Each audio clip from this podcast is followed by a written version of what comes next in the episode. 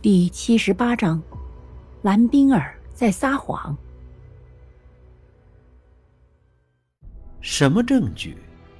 林业一脸困惑的看着蓝冰儿，突然目光一凝，说：“他把我的背包打开了，对吗？”“嗯。”蓝冰儿点头。“里面有什么？”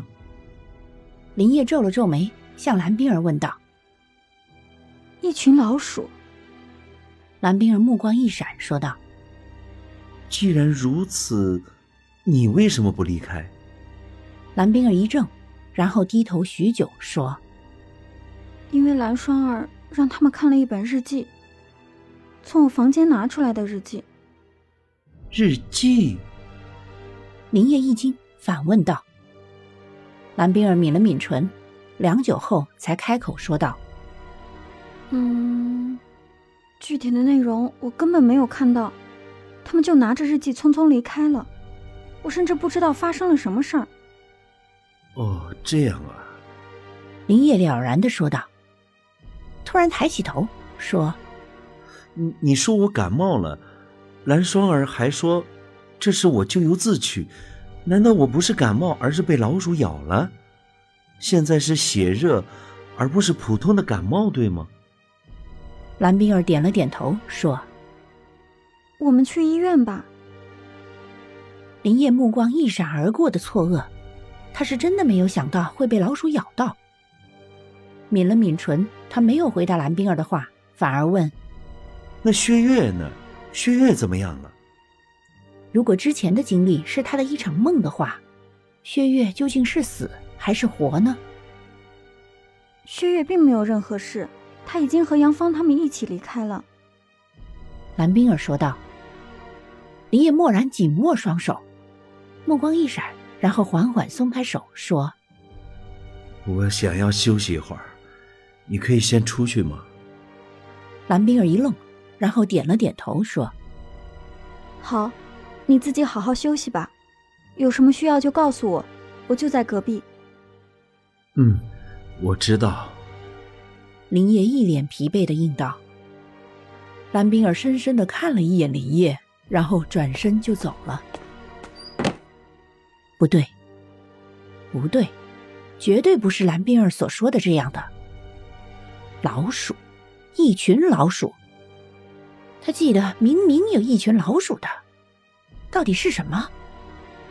林业闭上眼，狠狠的去想之前发生的事情。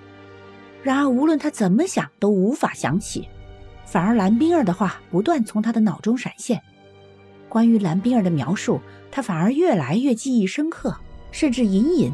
脑中都有一些属于蓝冰儿说的那些记忆。林业眸子越来越深沉，突然，他抬头看向挂在墙壁上的挂钟，抬手掀开被子，他连忙走了过去，伸手去探挂钟，然而总是差那么一点就能够碰到。他有些焦躁，突然看到床边的小铁镐，连忙折回去，拿起铁镐，来到挂钟下，用力砸了过去，啪嗒一声。挂钟被砸了下来，林业瞳孔紧缩，一幕幕记忆不断浮现在他的脑海中，他的脸色也随着记忆片段的衔接而越来越阴沉。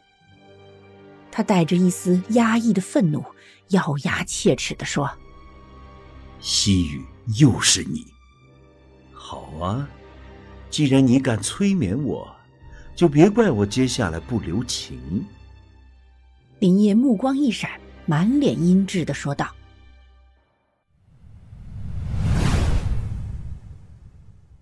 蓝冰儿很清楚，只要他这样说，林业一定会怀疑他看到的并不是蓝冰儿，而是西雨。虽然他并不是很了解林业为什么会如此反感西雨，不过这正是他计划完美的关键。在蓝冰儿的房间里，蓝冰儿坐在椅子上，嘴角试着一抹冷笑。看着地上被绑得五花大绑的杨芳，说：“就算你看出来我不是蓝冰儿，又怎样？你以为他们会信你的话吗？”杨芳满脸通红的看着蓝冰儿，愤愤的说道：“放开我，你这个贱人！把冰儿还给我！”还？你是在说笑吧？冰儿什么时候是你的了？更何况这里是古镇，你别忘了，王氏族长的孙子可是被你吃了。你说，若是被他发现了，你还有活下去的可能吗？冰儿只会被你牵连。蓝冰儿眯起眼，冷冷说道，脸上露出一抹讥讽：“你到底想做什么？”杨芳目光闪烁，随后低吼道：“哼，别担心啊，很快就会上演一出好戏的。到时候无论是谁，也休想逃出古镇。”